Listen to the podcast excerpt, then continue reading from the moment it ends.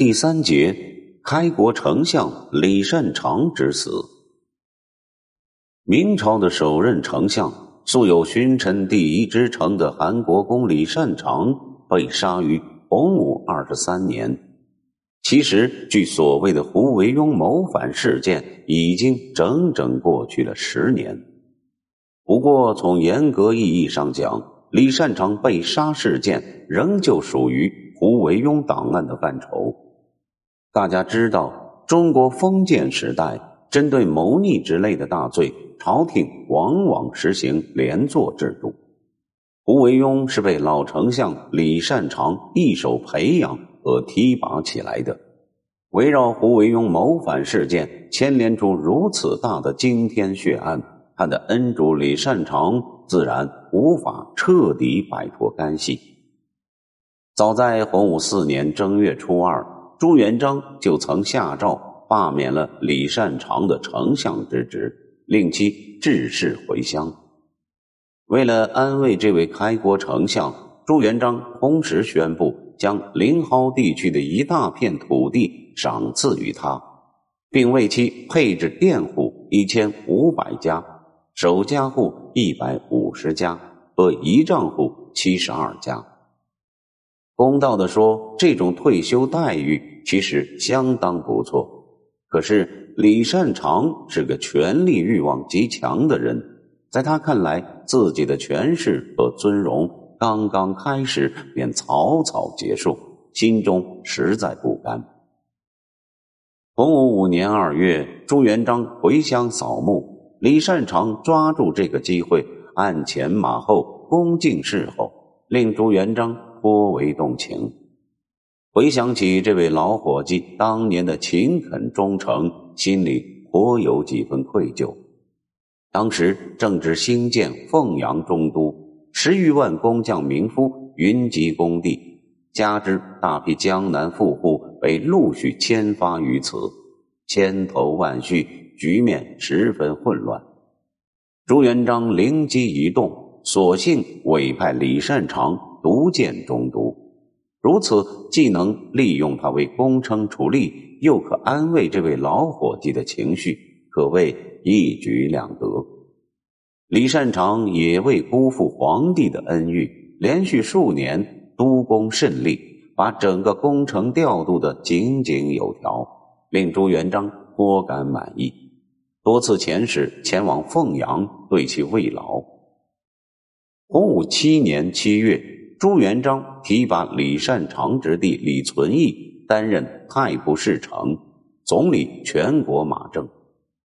洪武九年七月，朱元璋又将自己的长女临安公主下嫁给李善长的长子李七，此乃朱元璋第一次招驸马，其社会影响可想而知。皇帝此举使李善长的心里升起了被亲家翁重新启用的希望。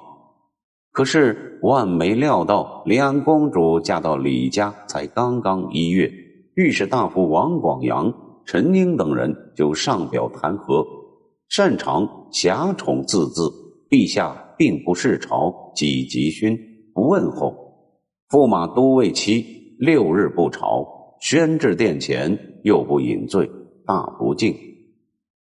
朱元璋览表，心中十分不爽，下令将李善长的岁禄削减一千八百担。这个处罚决定，好比被人兜头泼了一盆冷水。李善长自此一呼呼不自得。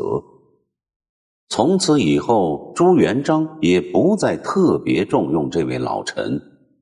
洪武七年十月，曾派李善长到北平查点树木。洪武八年春天，又打发他到陕西汉中清理查证。总之，都是些临时性的跑腿差事，弄得李善长牢骚满腹，愈发心灰意冷。洪武十年五月，朱元璋曾诏令李善长和李文忠总中书省大都督府御史台。议军国大事，这个差事名堂听起来大得吓人。实际上，中书省大都督府御史台这些衙门都有各自的主官。李文忠其实还以大都督府左都督的身份，一手把持着大都督府，而无职无权的李善长，充其量不过是一位荣誉顾问而已。设身处地，我们不难想象李善长深藏于心的郁闷和怨恨。洪武十三年正月，胡惟庸谋逆案发，满朝文武都知道胡李之间非同一般的亲密关系，并且还有很多口供直指李善长参与该谋逆事件。然而，当群臣请出善长时，朱元璋说了一番。感人肺腑的话。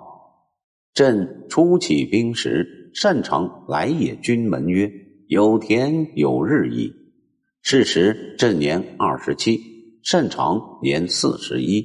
所言多合无益，遂命长部书，赞计划，功称爵以上功，以女与妻子。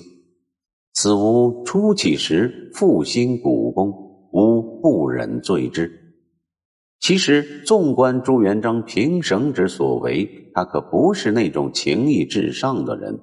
之所以暂且先放李善长一马，道理与对待陆仲衡等武将一样，各中涉及朱元璋处置胡案的计划和层次。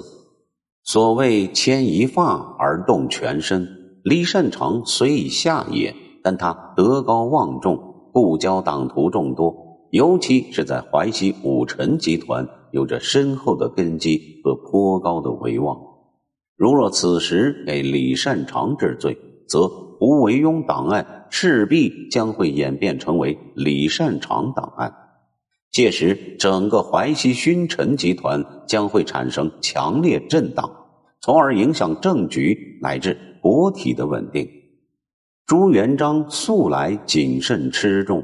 绝非意气用事之人，断不会去做这等不靠谱之事。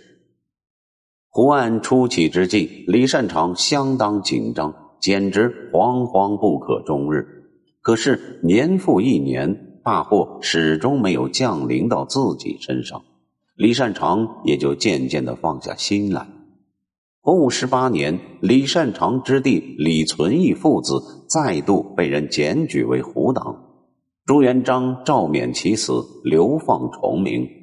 这事儿表面看起来是朱元璋顾及李善长的情分，实则是时机尚未成熟，眼下还不宜对李氏家族下手。